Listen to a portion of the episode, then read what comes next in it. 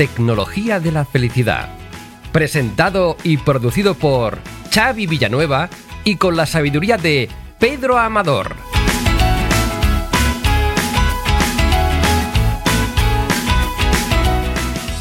Hola a todos y bienvenidos a este primer capítulo del podcast Tecnología de la Felicidad. Soy Xavi Villanueva y lo primero de todo quiero pediros disculpas porque llevo ya varios días con un fuerte resfriado del que todavía me quedan algunos resquicios, sobre todo en el tema nasal de mi voz. Dichas estas disculpas, la verdad es que esto no va a menguar en absoluto mi actitud, ya que hoy estoy súper ilusionado con este nuevo proyecto que hoy nace y que estoy convencido que puede ayudar, además de entretener, a mucha gente, ya que, como reza el propio nombre del programa, nuestro principal tema, sobre el que pivotarán todas nuestras secciones y charlas, no será otro que la felicidad. Felicidad, una palabra grandilocuente y sugerente, a veces injustamente menospreciada, otras incomprendida, por tantos perseguida y no por todos conseguida. La felicidad, de por sí, es más que un concepto. Para nosotros, es un modo de vida. Es posible que te estés preguntando por qué hablo todo el rato en plural utilizando el nosotros. Pues porque en esta nueva andadura no voy a estar solo ante el peligro, o mejor dicho, ante el micrófono. Esta travesía a la felicidad está dirigida por dos comandantes. Uno, este que os habla con voz de resfriado, y el otro, una de aquellas personas de las que te alegras que se te hayan cruzado por el camino.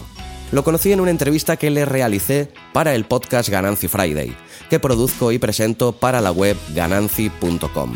Siempre disfruto haciendo entrevistas. Lo paso genial departiendo con gente inteligente e interesante que tiene algo que decir y que por encima de todo aportan valor. El día que lo entrevisté a él, sentí desde el primer instante unas buenas vibraciones tremendas. Me cautivó la sonrisa que transmite su voz y su tremenda elocuencia e innata simpatía. Si a esto le suma sus grandes conocimientos, su increíble historia y su enorme generosidad, da como resultado un gran tipo. Pedro Amador. Fundador de Happiness Play, Pedro es considerado en España y Latinoamérica un pionero en comunicación y crecimiento personal y profesional. Es conferencista profesional, colaborando numerosas veces en televisión, radio o prensa. Autor de tres libros de crecimiento personal, decenas de artículos y un libro blog y por si todo esto fuera poco, a partir de hoy también será vuestro anfitrión en este podcast en el que os hablaremos de y sobre la felicidad de cómo llegar a ella, de cómo mantenerla y aumentarla, de cómo no perderla y de todo lo que se nos vaya ocurriendo. Eso sí, con rigor, respeto y salpimentado con buenas dosis de humor, todo esto es y será tecnología de la felicidad. Bueno, y dicho ya todo esto, pues es mejor que me deje de rollo si os presente al que va a ser mi compañero de viaje en este trayecto, al otro comandante de este barco que hoy se echa a la mar. Tengo el placer de presentaros al gran Pedro Amador. Hola Pedro, ¿qué tal? ¿Cómo va? Hola Xavi, un gustazo saludarte. Bueno, con estas presentaciones la verdad es que tan estudiadas, tan elaboradas, tan trabajadas, uno queda eh, así en pequeñito, ¿no? Frente a ti, ¿no? O sea, te felicito por esta por esta oportunidad que tenemos ahora de conversar abiertamente y en tranquilidad y en confianza sobre la felicidad, sobre la tecnología y la felicidad y, un gusto estar a tus órdenes. Bueno, a las órdenes son compartidas, ya lo sabes. Pero bueno, ya como te hemos comentado, pues estoy ilusionadísimo con este proyecto y no sé, pues me gustaría que les explicaras a, nuestros oyentes, pues qué fue lo que te motivó a ti a sumarte a esta iniciativa. Cuéntanos a ver. Yo, para serte franco, a mí me gusta compartir la felicidad con cualquier persona eh, soy así de sencillo, así de natural. Eh, la felicidad hay que, además de explicarle, hay que vivirla. Y todo lo que sea difundir para mí es fantástico. Mira, el podcast es un formato que yo honestamente no he trabajado. He trabajado en radio, en vídeo, en conferencia, mil formatos. Y a mí siempre un nuevo formato me excita un poco intelectualmente para ver las posibilidades, llegar a más gente y que bueno, que la gente lo conozca y que tenga criterio para trabajar el tema de la felicidad. Así que cuando vi tu formato con ganancia y demás, pues pues aquí a las órdenes, ya te digo, a las órdenes. Sí, la verdad que es muy agradable excitarse, ¿no? Con, la, con cualquier cosa. Pero bueno, por cierto, ¿qué, ¿qué tal está el tiempo por Madrid? Porque por aquí está lluvioso, ya ves que yo estoy acatarrado. Con... ¿Tú crees que además, viniendo a colación con el tema, el tiempo puede afectar en la felicidad de las personas? Seguro que encuentras algún estudio de alguna universidad que te dice que no, pero, a ver, el, sol agrada a cualquier persona. Ayer estábamos, ayer por ejemplo, estaba, hace dos días estaba en Gibraltar, tomando, me estaba dando un sol fantástico, que estamos ahora en noviembre, Sí. que es invierno aquí en, en, en- en Europa. En Latinoamérica, donde voy, voy en dos días a Latinoamérica, a Sudamérica, a- es vera, es, bueno, es, es, es- empieza, empieza el verano en breve. Y yo no te quiero engañar. eh, cuando hace calorcito y hace sol, la gente se la ve sonreír más. Estoy de acuerdo. Pero es una experiencia, una opinión personal, ¿eh? También cuando hace mucho, mucho sol, la gente se queja. O sea que, en final, al final somos animales que nos dedicamos a quejarnos demasiado y no valoramos lo que tenemos. Y creo que luego es ponerse en el sitio adecuado, porque creo que los países no son buenos ni malos. Hmm. Hay gente en el sitio inadecuado. Entonces, si te gusta el sol, vete donde haya sol. Si te gusta la lluvia, vete a donde haya lluvia. Sí. O donde te gusta esquiar o donde sea. A mí personalmente me gusta mm, un clima más suave. No me gusta tanto el frío, la verdad. Además, bueno, que está estadísticamente comprobado que, por ejemplo, los países nórdicos o los países que tienen más frío es el- los países con el índice de suicidios más altos y de depresiones, etcétera, ¿no? Bueno, esto es un estudio que, si insisto, el tema de los estudios es muy divertido. Es un tema bastante, bastante erróneo, porque yo estudié y comprobé este tema del que Finlandia era uno de los países que más suicidios tenía. Y no se debe respecto al frío, porque entonces Finlandia, o sea, Noruega tendría que tener la misma tasa que Finlandia y no la tiene.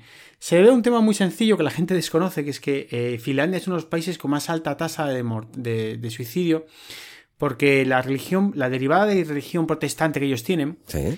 no juzga, no ve tan mal el suicidio como lo ve a lo mejor los católicos. Lo Ah. ve como un desastre y un fracaso. Ya, ya, ya. Por eso en Finlandia eh, no es tan de extrañar que la gente llegado a un momento en su vida, pues se suicide. Ya, ya, ya. Pero bueno, Ahí está el truco. ¿A qué no este- te lo imaginabas? Pues la verdad que no, yo lo ligaba más al tema meteorológico, al- incluso al tema de horas de luz, ¿no? De, de horas diurnas, sí que es verdad que, por ejemplo, ellos tienen un invierno muy largo, incluso con ciertos meses en los que no ven la luz del sol. Y como has dicho antes, no sé, la gente con la luz del sol, con la luz del sol, pues sonríe más y se le ve más feliz, o tiene más tendencia a ello, ¿no? Yo te diría que depende de lo que estamos cada uno acostumbrados. O sea, los que estamos acostumbrados al sol, en, en el frío nos, nos morimos. Y los que están acostumbrados al frío, en el sol, se calientan demasiado. Claro. Entonces, esa es una creencia que tenemos en la cabeza de que por el, que por el frío, pues beben más, emborrachan más y, y hay más suicidio. Pero no es del todo cierta. En este caso no es del todo cierta y se debe más, por ejemplo, en Finlandia, que el protestantismo que tienen no critica tanto el suicidio como lo hacen los católicos. Curioso, ¿verdad? Pues sí, la verdad. La verdad que me sorprende. Son de aquellas cosas que, bueno, precisamente era una de las ideas de este podcast, ¿no? De hablar de cosas curiosas y de cosas que mm, relacionadas con la felicidad, pues que a lo mejor no están al alcance de- del conocimiento de toda la gente, ¿no? Pero insisto que es que el tema de los estudios es muy bueno y seguro que hay algún estudio que demuestra que a lo mejor hay un 5% más de probabilidad de suicidarse con frío que sin frío, pero es irrelevante, es decir, eh, no es la, la causa que te quite la vida, ¿no? Hay, hay cosas más problemáticas en esta vida. Y en el fondo de cada uno tenemos que adaptarnos a lo que nos, yo creo que a lo, a- lo que nos encaja. He visto gente en Dubai que hace un calor tremendo en Dubai, he visto gente quejarse del calor a lo loco. Sí. Y he visto gente en Finlandia quejarse del frío. Eh, he visto gente en Finlandia vivir muy tranquilamente y he visto gente en Dubái vivir muy tranquilamente. O sea, al final es cómo nos adaptamos al sitio al que vamos. Eso es lo que tenemos que buscar. Tenemos que buscar nuestra felicidad. Y creo que esto es un tema que en estos podcasts tenemos, estaremos mucho comentando, de enseñar a la gente a pensar y a buscar su felicidad. Creo que nuestro objetivo, ¿sabes? Desde aquí es no enseñar a la gente lo que les hace felices, porque creo que ni tú ni yo lo sabemos. No. Podemos dar nuestra exper- experiencia de vida, sino enseñarles a pensar cómo buscar su felicidad. Y ahí hay una diferencia abismal, porque si yo empiezo a dar consejos de lo que hace la gente feliz, le doy consejos de lo que a mí me hace feliz, a una muestra le hace feliz. Pero en el fondo, la felicidad hay que trabajar de buscarla. Y ahí está una clave que no nos han enseñado, porque parece que nos hemos levantado todo el día esperando que nos digan lo que hay que hacer, cómo ser felices y cómo levantarnos y qué hacer. Y en el fondo, llegados a cierta edad, somos responsables nosotros de nuestras sonrisas. Y tanto. Sí, porque además eh, yo creo que la felicidad, como otras tantas cosas, es un tema que es total y absolutamente subjetivo, ¿no? Porque lo que a ti te puede hacer feliz, a mí al no hacérmelo y al, contrario, ¿no? Pero fíjate si es subjetivo, no solo es subjetivo en cuanto a lo que a uno le, gusta, ¿vale? Hay personas que le gusta una cosa y personas que le gusta otra, sino también es subjetivo en cuanto es depende mucho de nuestro contexto. Te voy a poner un ejemplo muy sencillo, ¿vale? Eh, eh, te voy a poner, o sea, con la misma, la misma persona puede tener con un suceso mucha felicidad o nada de felicidad. Te voy a poner un ejemplo me pasó hace poco. Eh, yo he tenido, en momentos de mi vida he tenido dinero, en otros momentos he tenido, no he tenido ni, ni un duro, como se diría, ni un euro, ¿no? Ni un peso. Y, y eso contrasta mucho, ¿no? Entonces, a mí, por ejemplo, otro día estuve en una pizzería conocida, no vamos a decir el nombre de la, de la, pizzería, evidentemente, porque nos patrocinan muchas pizzerías, pero vamos a llamarla, vamos a llamarla Super Pizza, por decirle algo. Que entonces eh, tenía una oferta en la que si tardabas más de X minutos, te regalaban la pizza. Ah, mira. Esto, esto que parece una tontería, imagino, ¿no? O sea, pues, pues, parece una tontería. Eh, pude analizar, fíjate, eh, cómo, cómo era el proceso. En, te voy a dar cuatro estados de mi vida en los que esto mismo me hubiera podido ocurrir y te describo lo que habría pasado, que seguro que los oyentes lo van a entender. Primer estado, yo hay un momento en mi vida que tenía dinero. Tenía bastante dinero, cobraba bien y tenía dinero. A mí en ese momento me regalan, o sea, pasa la, me dan la pizza retrasada de tiempo. Y te da lo mismo. ¿Vale? Ha pasado 25 minutos o 30, me la dan gratis y hasta me molesta. Porque digo, bueno, una pizza gratis, ¿yo para qué quiero esto? O sea, dame algo, un regalo, un descuento, un, o sea, una cosa bonita, un coche, un, dame algo, ¿no? Me hubiera molestado. Eh, cuando tenía dinero, si me la dan, si lo hubiera comprado, podía haber ido, haber ido, haber comprado la pizza, haber pagado y punto. Haber sido algo inconsciente, se hace de forma normal. Pero luego te pongo ahora otro contexto, otro momento de mi vida, de mi propia vida. O sea, verás para que a ver si cazamos el ejemplo, porque nuestra felicidad a veces depende no solo de nosotros, sino del propio momento. En el momento que yo estaba sin dinero, ¿vale? Sí. Estaba más apretado, llegando con problemas al final de mes, seguro que mucha gente esta situación le es familiar, no nos engañemos. Seguro que le suena de algo, ¿no? sí. Pues, pues, felicidades, felicidades. Pues cuando, en ese momento, pues, pues compré la pizza, pagabas tus 7 euros, que creo que, no recordar que costaba, lo pagabas y te ibas, inconscientemente. Pero hubo un día que se retrasó y me lo dieron unos minutos más tarde. Se me puso una gran sonrisa cuando tenía, estaba corto de dinero, ¿vale? Justo de dinero. Se me puso una gran sonrisa y fue la pizza más sabrosa que he comido en mi vida. claro. Cambia la perspectiva, o sea, sí, sí, sí. No sé si me entiendes. Para mí, mi propia felicidad, que es comer pizza, que será mejor o peor, que para otras personas no le gusta la pizza, a lo mejor le gusta lo, lolito de primavera, lo que le guste, ¿vale? Lo que sea. Pero ese mismo hecho, cómo cambia según el contexto de nuestra vida, el momento de nuestra vida. O sea, en un momento en el que estás sobra el dinero, te hacen un regalo y, bueno, pero te falta el dinero y te hacen un regalo y te multiplicas por 5 la emoción. Con lo cual, cuidado con la felicidad porque la felicidad es algo muy subjetivo, depende mucho de la persona, pero además nosotros tenemos que entender que nuestra propia felicidad depende mucho de nuestro momento de la vida. ¿Me explico? Totalmente de acuerdo y te explicas perfectamente. Yo creo que más de uno de los oyentes en esa situación, con, sin dinero ni nada, a lo mejor le hubiera dado hasta un abrazo ¿no? al pizzero. la mejor pizza que he tomado en mi vida, o sea... Y bueno, ya que ha salido el tema, yo creo que, por ejemplo, que qué importantes son los abrazos también, ¿no? En el día a día y, que, y cuánta felicidad pueden aportar también, ¿no? Si, un abrazo bien dado, no sé si a ti te reconforta igual que a mí, pero a mí es una de las cosas que, que considero más bonitas de este mundo, ¿no? Estoy contigo, Xavi, pero también te voy a reconocer que volvemos al tema de no, de no generar en el público, no decirle al público lo que está bien, lo que está mal. Eh, sí que es verdad que ya decía Maturana el tema del amor y que las células mmm, buscan amor, etcétera, ¿vale? Lo hacía a nivel micro, microbiológico, ya decía que la célula tiende a buscar amor en la pareja, el... pero también te voy a decir que me he encontrado gente que no le gusta un tener, que le den un abrazo. Sí, no, no. Y no pasa nada. O sea, eh, tampoco nos empeñemos a esa gente. A lo mejor tuvo una cosa de pequeño, un trauma, eh, lo que fuera. ¿no? no vamos a entrar porque yo ni soy psicólogo ni tengo intención ahora mismo de hablar si una persona está mal, enferma por no tener un abrazo. Pero en el fondo el tema ya no es dar un abrazo, sino rodearnos de gente que esté alineada con lo que nos gusta. Si, nos gusta, si te gusta dar abrazos, Xavi, júntate con gente que los aprecia. Importante consejo, sí. Fíjate sí. que, que importante esto, ¿eh? Y si no te gusta dar abrazos, júntate con gente que no dé abrazos. Es sencillo, ¿verdad? Mm. Fíjate cómo voy rompiendo de alguna forma los esquemas y no me gusta decir que el abrazo sea bueno o malo. Desde mi punto de vista es muy bueno, ¿eh? No te voy a discutir este tema. Desde mi punto de vista es mi abrazo, un, un beso, un abrazo, un, un, tal. Pero en algunas culturas, por ejemplo la japonesa, Ajá. un abrazo es hasta grotesco, hasta, hasta rudo, hasta mmm, molesto, ¿no? Entonces les haces un símbolo de, de, de, de, te agachas con la, con la cintura un poco y eso es suficiente. Yeah. O sea, fíjate cómo a veces nuestra propia cultura nos mete nuestras creencias y nos hace ver nuestra perspectiva de lo que vemos que nos gusta o no nos gusta. Uh -huh. Es curioso de, de, ver. Yo es normal porque ya te conozco un poquito y, y, sé que el cosmopolitismo mm, corre por tu sangre, ¿no? Pero explícale un poquito a los oyentes porque te estarán oyendo hablar de Dubái, de Japón, de Uruguay, de tantos países. Explícanos un poquito tu historia. Cuando me preguntan de dónde soy, suena un poco complicado. Mira, yo eh, mis padres son africanos, nacieron en Ceuta, que bueno, es España, ¿no? Pero son África, ¿no? Yo nací en Europa, en Madrid, eh, me he viajado mucho por el mundo, eh, me encanta. tengo un hijo mm, en Sudamérica que es de Uruguay, un hijo uruguayo, y a mi mujer, no la madre de mi hijo, a mi mujer, otra mujer que tengo, la he conocido en Oriente Medio y es Filipinas de Asia. Con lo cual, cuando, con todos mis respetos, ¿eh? con todos mis respetos, cuando alguien me habla de, de banderas, de ser, respetar la bandera, etcétera, yo, a ver, yo lo respeto, ¿no? O sea, yo no, no, no, dejo, no dejo de querer a mi país, ni, ni, ni al continente, ni nada, ¿no? Pero creo que en el momento en que cuanto más pequeño haces tu país y más te abrazas a tu país, más dejas de abrazar a algo que es más grande, que son las personas, ¿no? Hay gente maravillosa por todos los sitios. Eh, yo reconozco, por ponerte un ejemplo claro, ¿no? Yo de pequeño en Ceuta eh, pasaba ahí todos mis veranos. Ceuta está ahí en la punta de África, ¿no? Por si algún oyente no se escucha de Latinoamérica. Ceuta está ahí en la parte justo pegada con Marruecos. Es de España, pero está ahí, pues, pues como Gibraltar es de, está en España, que parece que es, que es español, pero es inglés.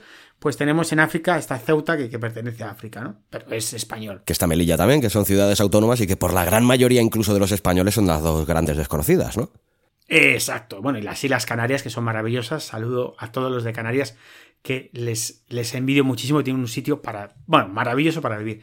El caso es que yo en Ceuta, yo me crié y de pequeño recuerdo haber echado a correr, por así decirlo, delante de. Eh, perseguido por algunos musulmanes, ¿no? Lo decíamos moros, ¿no? Vulgarmente. Y yo tenía un poquito de. Me crié con un poquito de. Vamos a decirlo, de, de repulsa, ¿no? De, de rechazo al mundo musulmán. Y luego he vivido en Dubái, en Oriente Medio. Y te das cuenta que, bueno, que, que, Oriente Medio, o sea, que los musulmanes son, son muchos, son muchísimos, son muy grandes. Y entonces no puedes generalizar cuando hablas de un latino, en el latino, en la bolsa del latino, cabe gente de, de España, cabe gente de México, cabe gente de Uruguay, cabe gente de, muchos sitios, ¿no? Y muy variopinta. Y creo que cada uno somos distintos, ¿no? Entonces, a veces hacemos generalizaciones muy pobres en nuestra cabeza y eso nos limita a conocer el mundo. Entonces, eh, yo reconozco que, los musulmanes tienen gente maravillosa, gente desagradable a no poder más, también nos vamos a engañarnos. Los latinos igual, tenemos gente maravillosa y gente desagradable a no poder más. Y entonces, al final, en cuanto, si gastas tu energía, gastas tu energía en buscar los defectos de lo que tú no eres, ¿vale? En vez de buscar lo que te acerca a la otra cultura, creo a mi juicio que estás gastando energía de mala forma. Pero es una opinión personal que no pretendo que nadie la siga, que si no es, es mi experiencia, bueno, así ando yo con, muchos sitios, muchos países. La gente me dirá, bueno, pero es que te olvidas de tu sabor, de tus colores. Recuerdo de pequeño, también me decían que, que claro, que es que, eh, el, por ejemplo, el lenguaje, ¿no? El, lenguaje, que no hay que perder lo que es muy importante, ¿no? Que es cultura. Yo, honestamente, creo que nuestros bisnietos sabrán claramente que la cultura no la da a hablar 20 idiomas. El que habla 20 idiomas no tiene por qué ser más culto. O sea, uno puede hablar solo un idioma y ser muy culto. La cultura la da el expresarse correctamente con mucha gente y poder comunicarse. ¿Vale? Entonces, aquí hay un problema que tenemos, sobre todo aquí en España, muy metido en la cabeza con el tema de los nacionalismos, que no quiero entrar porque se me excede el tema.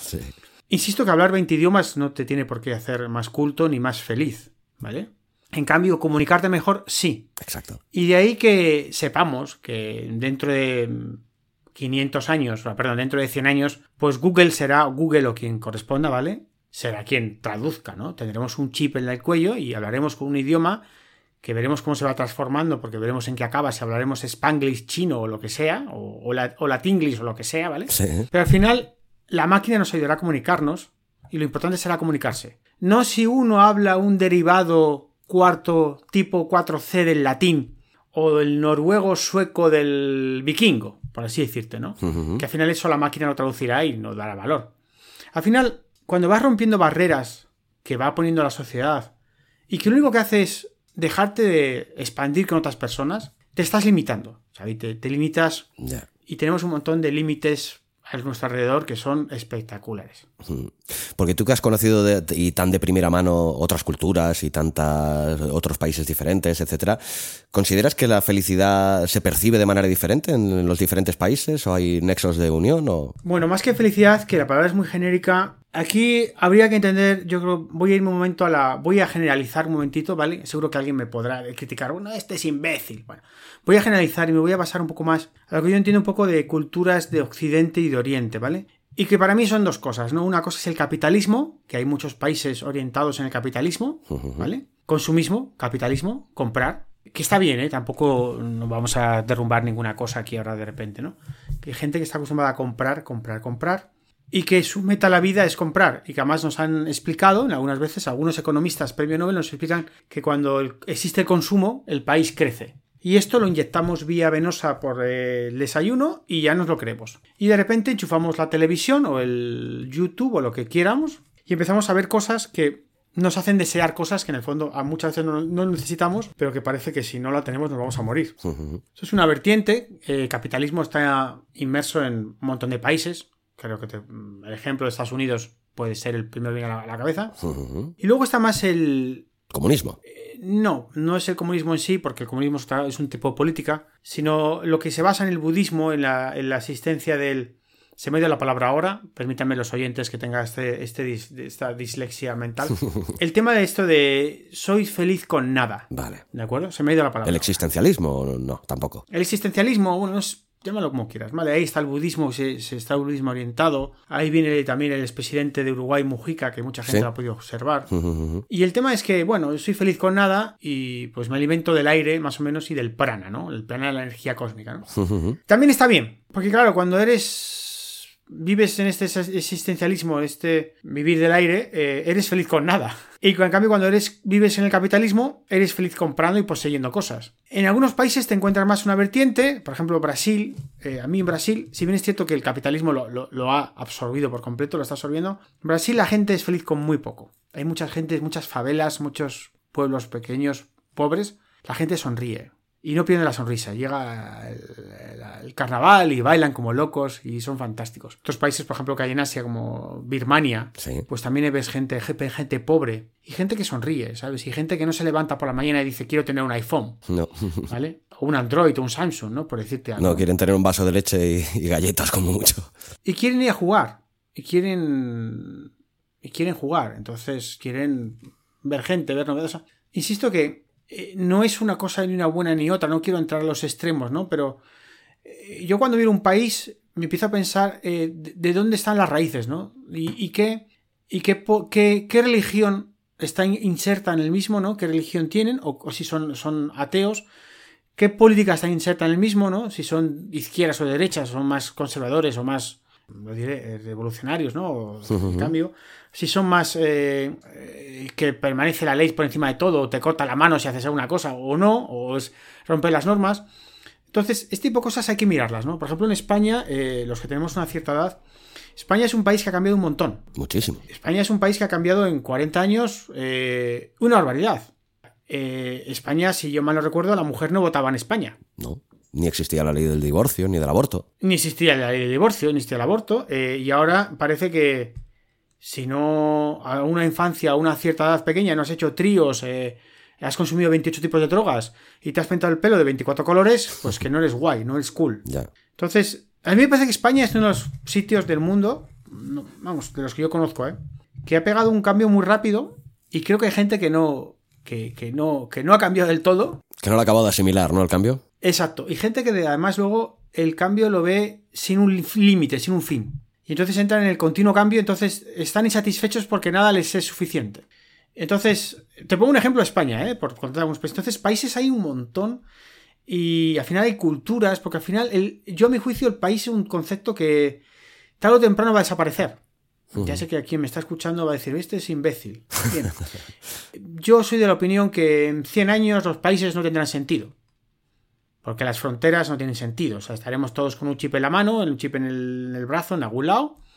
Y estaremos todos fichados y nos controlarán de alguna forma. Punto. Pero hoy en día la gente ya viaja, la gente ya, o sea, la gente se mezcla, la gente ha viajado, la gente. Pues hay países con. Pues te, te a Dubai, o sea, es que eh, hay 190 países, o sea, hay metidos. Eh, una reunión y lo difícil es encontrar cuatro personas del mismo país. O sea, te una reunión de 10 personas y hay gente de todos los lados. Esta cultura eh, tarde o temprano, a ver, es que hace años tenemos que entender que no nos desplazábamos, pero es que hoy en día con un avión te desplazas sin ningún problema. Entonces, eh, eh, lo digo sin ningún, sin criticar a nadie, ¿no? Ni nada, ¿no? Sino digo que en el fondo, tal como concibimos hoy el país de lo que vemos y, intentamos poner fronteras, ¿vale? Es un absurdo, porque las fronteras quieran o no, van a desaparecer. Es que van a desaparecer, no tiene sentido. Yo creo que como paradigma del absurdo con el de las fronteras solo hay que mirar el mapa de África, que se vea a la perfección que está trazado a escuadra y cartabón por los europeos, ¿no? Hace un par de siglos. El mapa de África, en fin. Yo creo que puedes ir por África no, y no es ningún puesto fronterizo, pero... Pero... En cambio lo ves en un mapa y son unas líneas perfectamente rectas y trazadas de una manera que está claro que no tiene una lógica muy geográfica. Las, las fronteras, y con esto no quiero molestar a nadie, es un concepto inventado por los políticos para ganar poder en lo que afirman de buscar la diferencia. Porque empiezan a decir, bueno, yo soy español, tú eres italiano, luego somos distintos. Cuando en el fondo a lo mejor el italiano tiene que sus padres que son españoles, que. Eh, y empieza a haber cuestiones que son más de... por un tema político, ¿no? De buscar la diferencia, ¿no?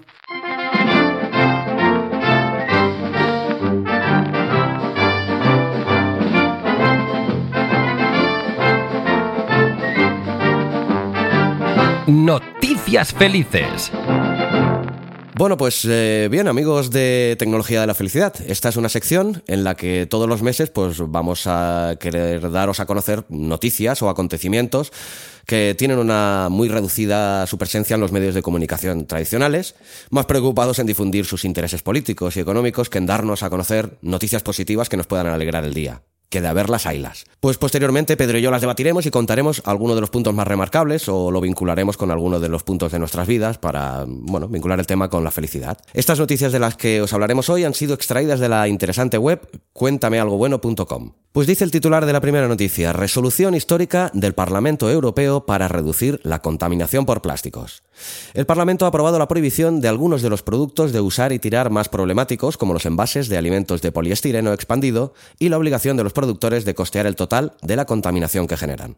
A su vez, se han tenido en cuenta medidas para reducir la contaminación causada por los aparejos de pesca, que son uno de los principales objetos que contaminan los océanos. Tal y como publica el diario The Independent, los principales contaminadores de plásticos, como Coca-Cola, Nestlé, Pepsi y Danone, están presionando a los ministerios de medio ambiente de los países miembros para debilitar la directiva. Que Pedro, la verdad que esperemos que como siempre nos acaben saliendo con la suya, ¿no? Porque estos siempre quieren meter tajada en el asunto.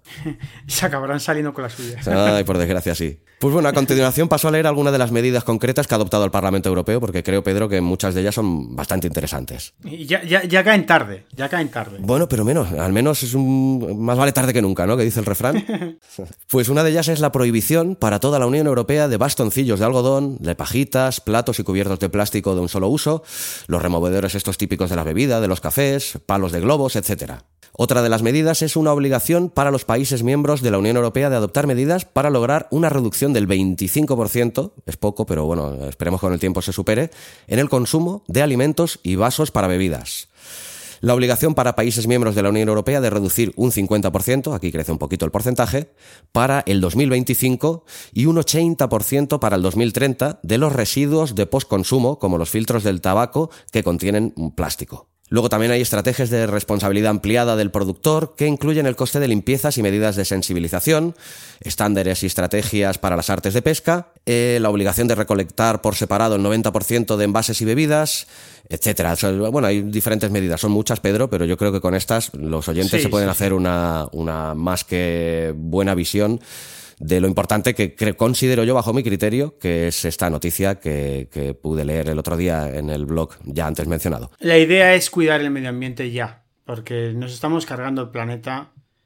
Además, el problema es que es que no, es que somos conscientes ahora de que lo hacemos. Sí, porque que más que menos yo creo que la noticia está tan abrumadora que salió de que hay como una todo un, todo el continente europeo de una masa de plásticos en el océano, eso nos ha llegado a todos, ¿no? Pero en cambio, ¿qué se hace para solventar esto aparte de estas pequeñas medidas ilusionantes pero pobres que hemos comentado hace un momento? Yo creo que el problema es que no nos damos cuenta Estamos educados en, en, en, un modelo de satisfacción continua a nosotros mismos y no pensamos en el largo plazo.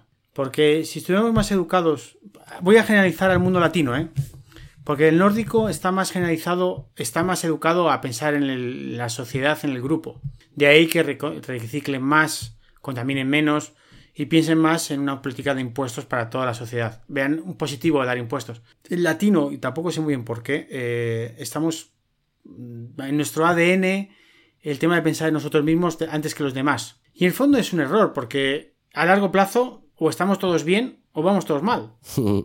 Porque tú, Pedro, que has vivido en un país latino, yo creo, bueno, un país latino, España también lo es, ¿no? Pero en, Sudamérica, que a lo mejor se utiliza más el término para allí, yo creo que la, queja, el lamento es algo muy latino, ¿no? ¿Es, cierto o no? Eh, mucho, mucho, mucho, mucho. Eh, además ahí en la parte de lo que se llama la zona criolla, en el río criollo de Argentina, lo que es Argentina y Uruguay, se llama la queja criolla. ¿Sí? Y se quejan de todo, de todo. O sea, esto es bueno, de todo. Es que hace sol. Uy, qué día más caluroso. Uy, es que está lloviendo. Uy, qué día más lluvioso.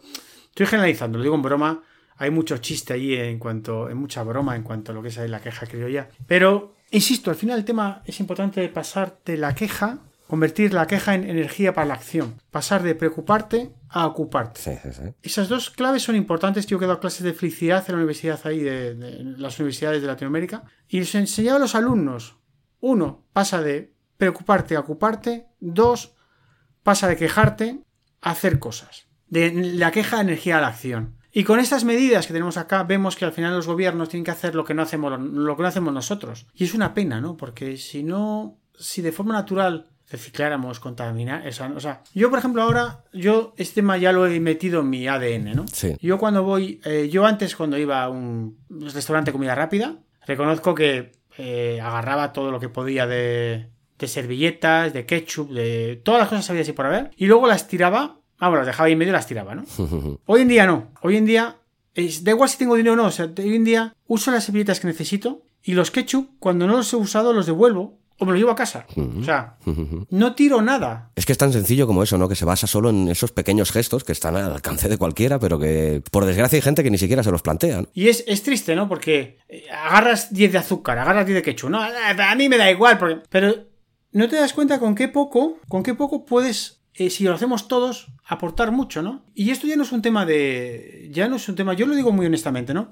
Ya no es un tema de tener dinero o no tener dinero, o de ser felices o no ser felices, es un tema de ser inteligente, lo voy a decir claramente así, ser inteligente. Yo considero que si tú te das, te dan 10 quechus y los acabas tirando, contaminando, etcétera, a la larga te estás destruyendo. Sí, sí, sí. O sea, eres bastante estúpido porque, eh, mm, porque no estás haciéndolo correctamente. O sea, eh, no estás pensando en tu futuro, en el de tus hijos, en el de tus nietos. O sea, eh, no, es que yo no voy a... No, es que no es... O sea, yo me he vuelto muy responsable en pensar todas aquellas cosas que van a marcar el futuro. Y lo que nunca me, se me ocurre decir es, es que como los demás no lo hacen, yo tampoco. Ese comentario es de absolutamente de incompetentes. De excusa de mal perdedor, sí, sí. Sí, sí, es una cosa de incompetente. Es que como los demás lo hacen, pues yo lo hago también, ¿no? Tú eres, o sea, si los demás lo hacen y demuestran que son poco inteligentes, es su problema.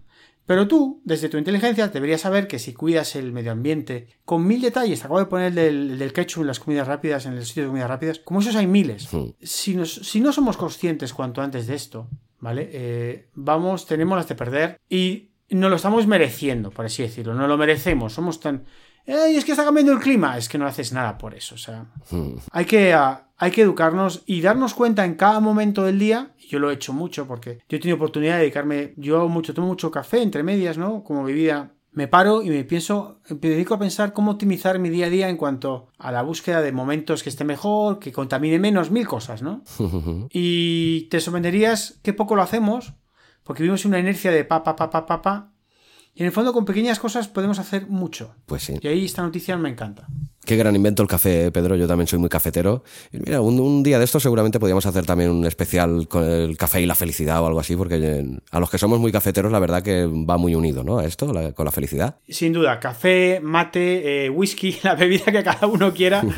Eh, más que eso es el tema este de la pausa. Sí. Hacer una... el- la bebida es lo de menos. eh, Lo digo porque los que somos cafeteros, pues bien, está bien, pero tampoco es cuestión de imponer una, una bebida, porque ahí en, en Uruguay o en Argentina toman mucho el mate y en otros países toman lo suyo. Sí, en Inglaterra te mandan el, el té de las 5, ¿no? El té. Pero más que a la bebida, que no queremos hacer ahora mismo un, un spoiler de bebidas ni demás, al tema de la pausa, ¿no? Poder descansar cada hora de trabajo, cinco minutos o tres o algo, y poder reflexionar sobre esa hora de trabajo, de salir del pensamiento, usar nuestras neuronas para otra cosa, que entonces el cerebro se, se, se, empieza a mover y empieza a usar otras conexiones, importante, y luego ya volver a la tarea. Entonces ahí es importante el concepto pausa más que la bebida en sí. La verdad que sí, que es tan necesaria tomarse una buena pausa, eh, al menos mm, cuando la necesites, ¿no? Que porque cada uno la puede necesitar cuando sea, ¿no? Pero relacionado con el mundo del trabajo también hay mucha gente que piensa que para ser más productiva, contra más horas esté, y en cambio, mm, no te voy a decir que no, pero yo creo que durante todo ese tiempo es importantísimo tomarse una pausa, pues para eso, para un café, para un mate, para irse a dar un paseo, para oxigenar, para repensar un poquito. Yo considero que sí, el cerebro es un músculo, entonces, como todo músculo, tiene momentos que funciona más y funciona menos. El otro día leí, fue muy divertido porque leí eh, un estudio eh, que empezaba a hacer, eh, es un libro nuevo que, no, me acuerdo, no me acuerdo el título, pero empiezan a estudiar a qué hora, porque empiezan a trabajar el momento del tiempo, a qué hora mm. es mejor ser atendido, por ejemplo, en un hospital. Ah, vale. Me encantaría dar la referencia ahora, pero es que mi memoria a corto plazo no retiene esos datos. Pero me quedo con los conceptos.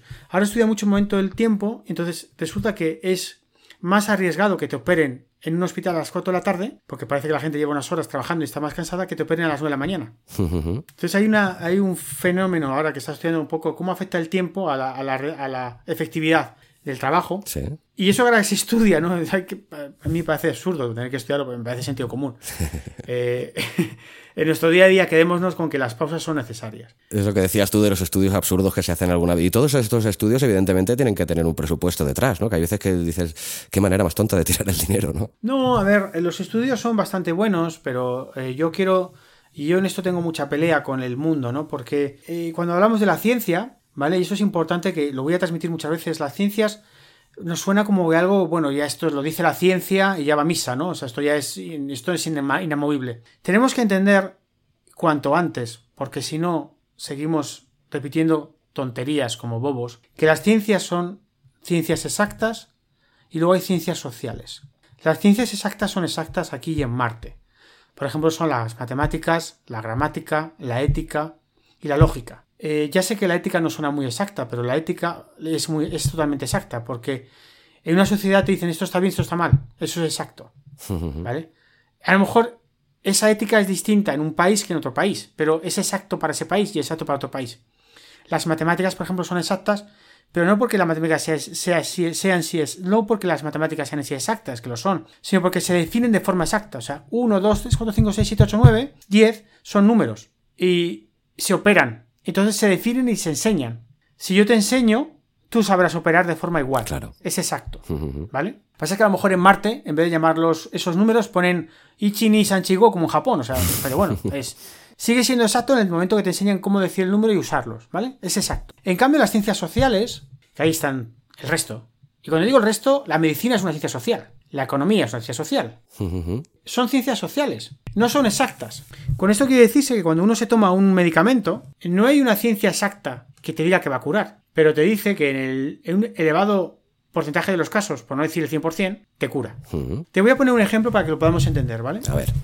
Porque el otro día se lo ponía un compañero y vamos a entenderlo porque la gente con esto discute mucho, pero yo afortunadamente soy ingeniero y, he estudiado muchas ciencias exactas, ¿no?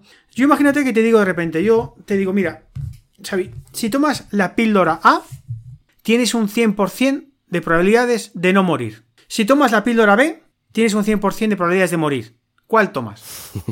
bueno, lo lógico es que dijeras la primera. La A, ¿verdad? Sí, sí, sí. Aparte que seas un poco eh, vamos a. Eso es exacto, o sea, te estoy diciendo 100% de probabilidad. ¿Acaso que no seas finlandés, no? Como hemos dicho antes, y te quieras suicidar, ¿no? Hay margen de este tipo de cosas, pero en principio queríamos pensar que, esto es exacto, ¿no? Sí. te estoy diciendo 100% por probabilidades, de probabilidades. Ahora vamos a otro ejemplo. Te digo, si tomas la píldora A, tienes un 95% de posibilidades de vivir. Si tomas la píldora B, tienes un 5% de probabilidades de vivir. ¿Cuál tomarías? Pues la primera también. La primera, ¿verdad? La A. Sí, sí, sí. Pero si te das cuenta, y aquí vienen las ciencias sociales, porque no son exactas, y hay un 5% de morir. Y esto es lo que no nos cuesta entender. O sea, son ciencias sociales, están basadas en estudios, ¿vale? Tiene sentido tomarte la píldora A, pero te puedes morir. No son exactas. siempre hay un pequeño índice, ¿no? De, error o de, o de la otra opción. No de error, sino que es que hay un 5% de la muestra que han hecho donde hay gente que se ha muerto, ¿vale? No son exactas, pero la gente las toma como exactas y no lo son. Y eso cierra las posibilidades A ese 5% de probabilidades. Sí. ¿De acuerdo? Y entonces hace que la gente repita cosas como auténticos borregos Mm. sin darse espacio a ese 5%, que a veces no es un 5, a veces es un 30, a veces es un 40. Y repiten como borregos. Y dicen, no, es que lo dice la ciencia. Ya, la ciencia te dice que a nivel de probabilidad es más probable que vivas que mueras. Pero puedes morir.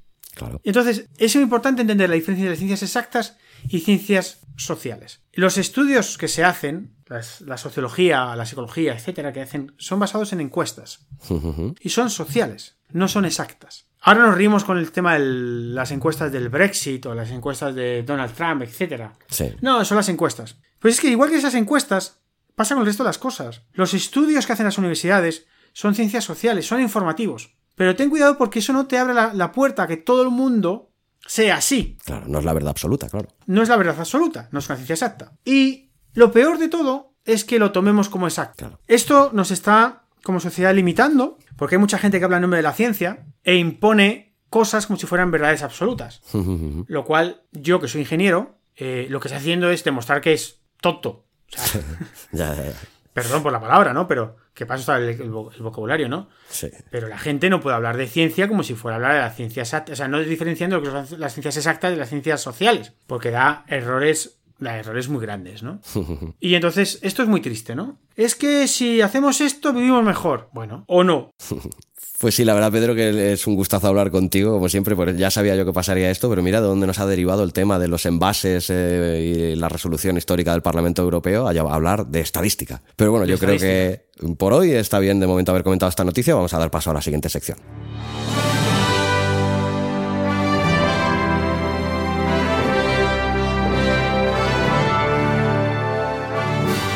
El tema del día.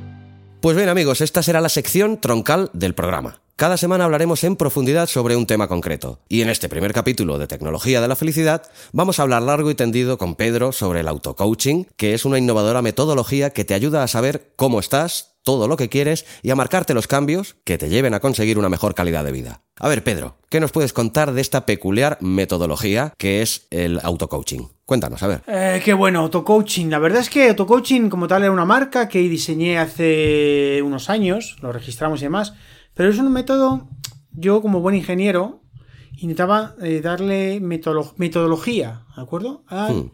Tema de la felicidad, tema de la satisfacción personal.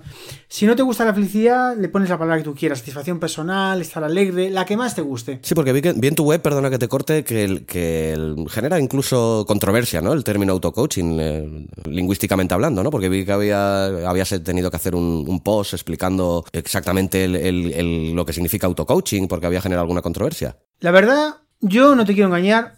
El coaching es una cosa, es una disciplina maravillosa. Disciplina, ¿vale? No es una profesión. Menos, en España o en Latinoamérica. En muchos países no es una profesión, porque es profesión.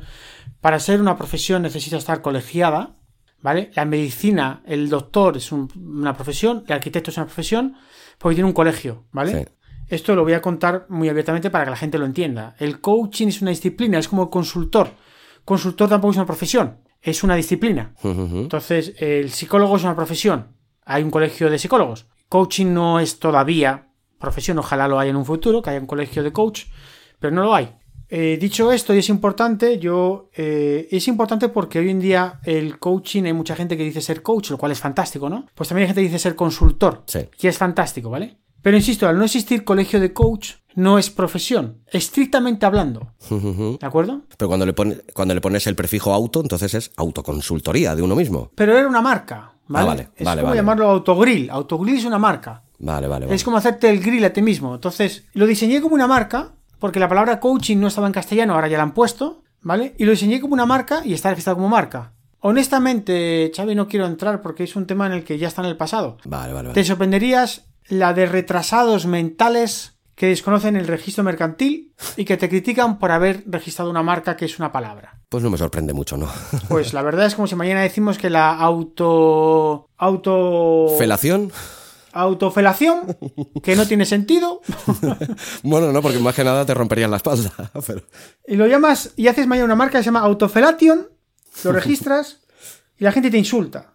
Bueno, Autogrill es una marca, ¿no? Entonces, insisto, no quiero entrar porque vi auténticos eh, subnormales mentales, ¿no? Entonces, sobre todo mucho en el tema del coaching, que insisto, para mí es una disciplina maravillosa, Coaching es una disciplina fantástica. Yo mi, tengo libros de auto-coaching, ¿vale? Para mí me ha ayudado mucho, me ha ayudado mucho conocimiento, me ayudó mucho. Pero hay luego unos límites en los que entran ya los gurús, coach, toca, toca consejos, taca, taca estupideces, que entran ya en un límite estúpido, ¿vale? Que por certificarse con alguna certificadora internacional ya se creen mejores. Certificadores internacionales, que no voy a decir nombres para no entrar a meter mucha cosa, que son no son organizaciones sin ánimo de lucro, Sí. son empresas que dan títulos que caducan, ¿vale? Sí, sí, sí. No voy a entrar en detalles porque no quiero entrar a la guerra, ¿no? Pero para que el que no esté un poco despistado, que sepa que la organización de coaches más grande del mundo, entre otras, dan títulos de ser buen coach que te duran cuatro años. Es un modelo de negocio, ¿vale? Que nadie venga diciendo que es que el coaching es para ayudar a la gente y tal. El coaching es una disciplina maravillosa, pero puesta en manos de algunos eh, brutos, se ha convertido en un negocio. Sí. Y ha pasado de la, virtud que tiene el coaching como tal, como disciplina, que es fantástica, a ser un negocio de rascabolsillos, ¿vale? Entonces quiero dejar un, un punto bien claro que a mí el coaching me parece una cosa maravillosa, una disciplina fantástica. Invito a todo el mundo que esté en un momento de su vida complicado que vaya a un coach, que lo pruebe. Igual que invito a mucha gente que tenga un trauma que vaya a un psicólogo, Sí. ¿vale? Que es, no por un psicólogo se está loco. Esa gran confusión que se tiene. Yo creo que todo el que la dice desconoce lo que es el coach, ¿vale? El coach, perdón, el psicólogo desconoce lo que es, lo que, lo que es la terapia. Vale, pues aceptamos barco como animal de compañía, o sea, todo el mundo puede hacer lo que quiera, pero, pero eso ya le- hablan de la ignorancia, o sea, aquí intentemos explicar a la gente, informar. Coaching es bien maravilloso, entonces, autocoaching para mí era una marca, Sí. lo diseñé como una marca, hay una metodología en la que yo intenté, pues de alguna forma es como el autogrill, ¿no? Pues hacerte el grill tú mismo, ¿no? Pues yo intenté como hacerte una metodología que te ayudara a conocerte mejor. Insisto que no voy a entrar más al, al concepto de marca además porque... No, es que es una palabra genérica. Mira, no, genérica no lo es. ¿Vale? Se puede convertir en genérica, pero Google no es una palabra genérica, es una marca. Sí. Y googlear no es una palabra genérica, es una marca. Seguro que se convertirá, pero bueno, no voy a entrar al tema. Entonces, vamos al concepto metodológico. Autocoaching como marca, como concepto meto- metodológico, te ayuda a intentar pensar en tu vida. Con tres pasos fundamentales. Las personas que nos estén escuchando pueden ir a conseguirlafelicidad.com, conseguirlafelicidad.com, ahí en el libroblog, pueden consultarlo y ahí pueden ver toda la metodología, practicarla gratis. Yo no les voy a hacer comprar ningún curso de cómprase 20 euros, 40 euros, no. Lo pueden leer gratis, que esto es lo bueno de ser generoso y compartir con el mundo. Yo no te voy a forzar. Bueno, ahí hay, si quieres bajarte el libro en PDF de dos euros y medio, pues siempre ayuda a la hucha, ¿no? Porque no nos mantenemos gratis. Pero no hay que comprar nada. Te puedes leer y empezar a reflexionar en tu vida. Entonces ahí explica una metodología que vamos a ir comentando algunos programas, si te parece. Hoy quiero dejarla el borrador de lo que es, ¿no? Sí. Y tiene tres ideas principales. Una, ver cómo estás. Dos, ver qué quieres en la vida. Tres, marcarte cambios para ser feliz o estar mejor. Esos tres pasos son iterativos y hay que darlos continuamente. Se sustenta en conocer tus sueños, tus valores y tus creencias. Son otros tres apartados de, lo- de la metodología. Sí. Pero la metodología como tal, que luego se apoya en una tecnología que se llama Happiness Play, que es una tecnología muy buena que te ayuda a, te ayuda a saber cómo estás, qué quieres, a ponerte en un catálogo y ver qué vas a cambiar, como un asistente virtual que te ayude en tu día a día, ¿vale? Y ahí es donde yo aporté tecnología, la felicidad. Es la primera tecnología que de verdad te ayuda a saber, te ayuda a mejorar tu felicidad. Y lo digo, lo voy a decir claramente a los oyentes. Yo no tengo ni idea de lo que a la gente le hace feliz. Ni idea, ¿de acuerdo? Igual que no tengo ni idea de a dónde le gusta a la gente viajar para una luna de miel. Pero lo que sí que podemos hacer los especialistas, por eso soy experto en felicidad, es diseñar catálogos o diseñar eh, métodos para que la gente trabaje su felicidad. Sí. Y lo voy a decir claramente. Quien te venga diciendo que para ser feliz hay que hacer A, B y C, te está estafando. Porque te está imponiendo su felicidad. La felicidad es personal. Ahora bien, quien te venga diciendo que te va a enseñar a saber cómo gestionar tu felicidad, como hago yo en este caso, te está apoyando. Y nos podemos equivocar. Pero recordemos que la felicidad es personal y somos cada uno responsables de nuestra felicidad. Sí. Pero lo voy a repetir claramente. Quien te da técnicas infalibles para ser feliz, te está engañando. Es como, te voy a dar la dieta infalible para perder 20 kilos. Los vendemotos, ¿no? Los vendehumos, vendemotos, los happy flower. Pues yo lo considero una estafa, la verdad. O sea, un engaño. Porque te están diciendo una cosa que además depende de cada persona. ¿Vale? No sé si tengo que repasar el término estafa, a ver cómo. Pero es un engaño. Llamamos estafa, engaño, como una picaresca. No, no funciona así. Entonces, nosotros diseñamos una metodología, diseño una metodología, está escrita en el primer libro, que se han vendido muchos ejemplares, que insisto que te ayuda a pensar, a reflexionar en tu felicidad. Recordemos estos tres pasos. Ver cómo estás, ver qué quieres, ver qué vas a cambiar y teniendo en cuenta tus valores, tus creencias y tus sueños. Nos vamos a trabajar varios días y te parece que vamos a tener, para que la gente pueda ver todos los podcasts. Quedémonos hoy un poco en, el, en, el, en la globalidad, en la idea global y quedémonos sobre todo en la idea del coaching. Y dejemos esto como hoy. Por hoy cerramos aquí, si te parece, porque me entran muchos recuerdos de cosas que he vivido, ¿no? Hay mucho engaño y hay que pasar todavía una fase más, ¿no? Pueden mirar conseguirlafelicidad.com, aparte de mirar mi blog, pedramado.com, pueden mirar y verán cómo empezar a poner en práctica estas cosas que vamos a ir contando poco a poco. Perfecto, pues los emplazamos para siguientes programas de Tecnología de la Felicidad. Vamos a dar paso a la siguiente sección.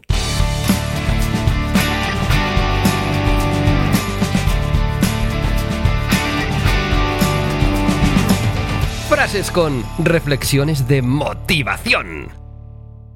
Pues bien, en esta sección Pedro, que es un gran aficionado a confeccionar y coleccionar frases que podrían ser célebres, pero que son de cosecha propia, nos analizará una de estas frases que yo habré seleccionado previamente de su prolijo catálogo de frases motivacionales que inducen a la reflexión. La frase que he seleccionado para empezar en este primer programa eh, me ha sido fácil de escoger, la verdad, porque el concepto abismo, al igual que a Nietzsche, me apasiona. De ahí el nombre de mi blog y de mi modesta red de podcast.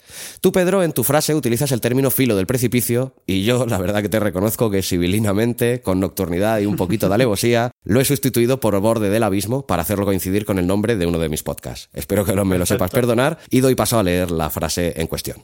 Estás al borde del abismo, pero pocos saltan para comprobar que saben volar. Me parece una frase preciosa, Pedro. ¿Qué nos puedes decir de esta frase tan bonita? Contarte que llevo como casi 12 años recopilando frases, son mías.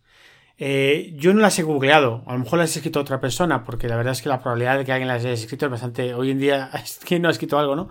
Pero son mías. Yo tengo un post que es de los más visitados, que son 250 reflexiones que he hecho durante los últimos, insisto, 10-12 años, que irán creciendo. Esta es una de ellas. Estás a borde del abismo, pero pocos saltan para comprobar que saben volar. Hemos hablado del miedo.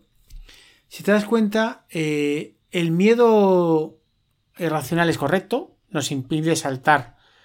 Pero, ¿y si yo te dijera que al saltar puedes volar? Mm. Y me dirías, bueno, no, no te creo. Pero imagínate que yo salto y de repente vuelo. Te saco unas alas y vuelo. Ah, pues lo miras y dirás, oye, pues ya te pongo en duda algo, ¿verdad? Y entonces ahora la siguiente voy salto contigo y de repente te saco un botón y te hago volar, ¿vale? Ah, pues entonces a la siguiente ya te lo creerás y podrás volar. A veces ese miedo a lo desconocido nos pone, nos impide saltar cosas, ¿no? Y no hacemos cosas porque desconocemos lo que va a ocurrir. Pero no porque sea malo lo que vaya a ocurrir, porque lo desconocemos. Y cuando ya nos lo enseñan, lo empezamos a hacer. ¿No? Entonces, nos pasa mucho. Yo creo que la clave de esta frase quizá, Pedro, sea la, la, la autosugestión, ¿no? El tema está en cuando desconocemos algo, en vez de decir que está mal, decir honestamente, ah, pues mira, no lo conozco. Podría estar bien o estar mal, no lo conozco. Porque solemos imponer mucho nuestra opinión sin a veces, sin a veces tener ningún criterio. ¿De acuerdo? Porque nuestra intuición, que somos humanos, de, personas de seres de intuición, nos dice que algo sale mal. Y en el fondo a veces, oye, pues mira, vamos a hacer esto. No, no. Y a veces cuando lo hemos hecho, oye, pues nos ha encantado. Sí. Entonces, démonos, démonos un poco más permiso a equivocarnos. Equivocarnos. Voy a repetir lo que acabo de decir. Debo, voy a repetirlo. Démonos un poquito más de permiso a equivocarnos y nos podemos autosorprender mucho más de los resultados espectaculares que podemos tener. Sí, la verdad que hablábamos al principio del programa de, de bueno, de la, el verbo ese tan odioso de procrastinar, de dejar las cosas, ¿no? Lo que cambia, me venía a referir yo con el tema de ligarlo con la autosugestión, que cambia mucho la cosa de decir, oh, no, yo, que va, yo soy incapaz de hacer eso a decir, hostia, voy a probarlo, ¿no? Y seguramente que si lo pruebo seré capaz de, de, de salirme adelante, ¿no? Sí, pero probarlo con, con, con criterio, ¿eh? Porque tampoco sí. se basa en probar todo. A ver, porque si fuera por, por, por probar todo, eh, hay que matar personas para saber que está mal. ya, ya. A ver, sí, sí. entremos en. Hay un punto medio, ¿no? Porque si no nos vamos al extremo, no, es que voy a probarlo todo, me voy a volver alcohólico, terrorista. No, a ver. de orgía en orgía.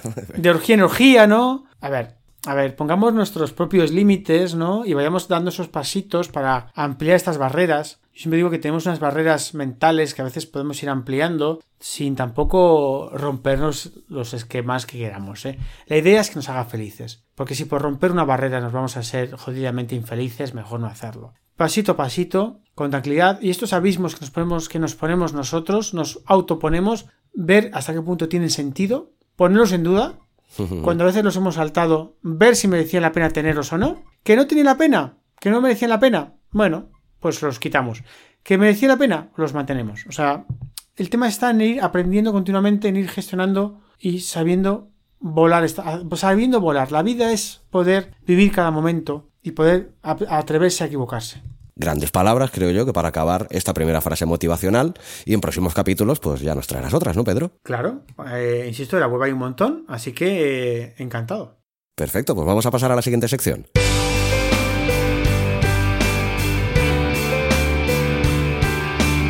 Tips de felicidad.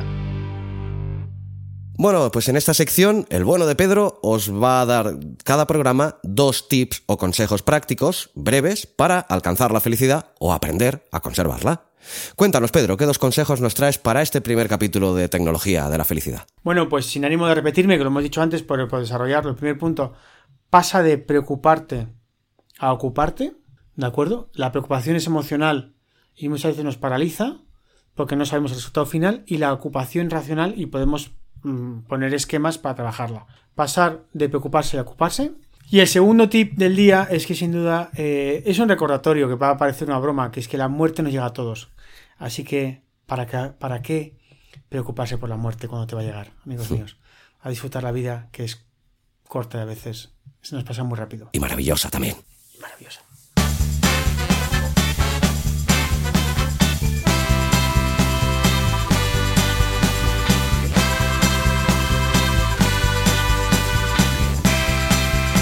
La canción del día.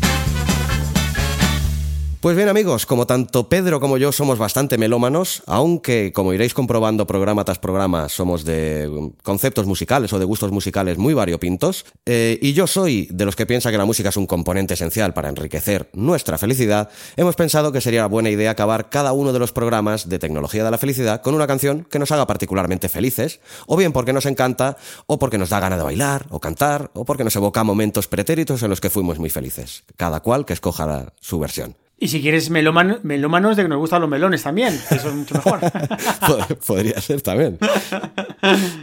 Pues gustándonos los melones como nos gustan, el tema de hoy me he tomado la libertad de escogerlo yo, Pedro. En siguientes programas, el siguiente programa los coges tú y así cada eh, programa vamos escogiendo una canción que nos motive. Pues el tema de que he escogido para hoy, particularmente considero que es de un musicazo de aquellos de quitarse el sombrero, considerado por muchos como uno de los músicos más influyentes de su generación. Muchos de sus temas han sido versionados por músicos de variopintos géneros. Con más de 60 años sobre los escenarios, que son muchos años, Pedro, 60 ¿eh? años sobre los escenarios, ya que empezó su carrera en los lejanos años del 50 eh, del pasado siglo, se le conoce por el sobrenombre del León de Belfast, o lo que es lo mismo, Van Morrison. La canción que he escogido para hoy me persigue desde mi más tierna infancia, aunque no en su versión original. La primera vez que escuché este tema tendría unos 12 o 13 años y lo escuché cantado en castellano por los andaluces Danza Invisible, bajo el título A este lado de la carretera. ¿Conocías este tema, Pedro? Claro, Danza Invisible, un clásico. Sí, sí, sí. Pues la verdad, siempre me había encantado el buen rollo que desprenden esos acordes mayores y esa melodía alegre y desenfadada pero cuando con los años descubrí la versión original, Bright Side of the Road, quedé cautivado al momento por esos fraseos tan soul de la sección de vientos y al principio, y por encima de todo por la carismática voz de Van Morrison. ¿Conoces a Van Morrison, Pedro, y te gusta? Todo un clásico, es indiscutible, y son los temas que ponerse de revival total, así que desde aquí mi máxima recomendación. Pero dicho todo esto y antes de dejaros con este temazo de Van Morrison, solo me queda que daros las gracias por vuestra escucha, que deseamos que os haya gustado el programa, si es así, que os suscribáis al podcast y si así lo queréis, ayudadnos a difundirlo para poder llegar a más gente compartiéndolo en redes sociales. Si preferís comentarnos algo personalmente, podéis hacerlo en el post de este capítulo en la web abismofm.com o me encontrarás tanto en Twitter como en Facebook como Abismo FM. ¿Cómo se pueden poner en contacto contigo nuestros oyentes, Pedro? Con nosotros, eh, conmigo, pueden entrar en pedroamador.com, en el blog. Pueden suscribir, pulsar me gusta, pulsar suscribirse, pulsar soy una persona feliz, pulsar el me voy a tomar un chocolate que me hace feliz, pulsar el, este es el botón de pulsar tomar el café. Cualquier cosa que deseen que les haga tener una sonrisa, lo pueden hacer y sobre todo, amigos míos, disfrutar cada minuto que a veces no sabes cuándo te va a llegar la muerte y qué bonito es poder vivir hoy feliz. Y todo aquel que llegue a tu web que descubra también la tecnología Happiness Play, que la verdad que Happiness considero... Play, exacto, happinessplay.es, ahí podrán verlo y disfrutar también. Que entren en mi web y podrán ver, y también les recomendamos pedroamador.com y conseguir la felicidad.com, que lo pueden mirar también. Hmm. Pues recordad también que podéis escuchar este podcast tanto en iVoox como en Apple Podcasts, Spotify, Google Podcasts, Spreaker y cualquier otra plataforma que se os ocurra. Ha sido un auténtico placer compartir este rato con todos vosotros charlando sobre la felicidad, Pedro. Seguimos en contacto y te dejo a ti la tarea de invitar a nuestros oyentes al segundo capítulo de Tecnología de la Felicidad y que les avances también el tema sobre el que hablaremos. Tema, no vamos a avanzar nada porque lo que queremos es que estéis aquí al pie del cañón y disfrutando de la felicidad que estamos brindando. Fuerte abrazo a los compañeros. Pues ahora sí que os dejamos con un auténtico temazo del irlandés Van Morrison, Bright Side of the Road. Os deseamos que os guste y que tengáis un mes fantástico. Pero por encima de todo, no olvidéis ser todo lo feliz que podáis. Hasta pronto, Pedro. Hasta pronto.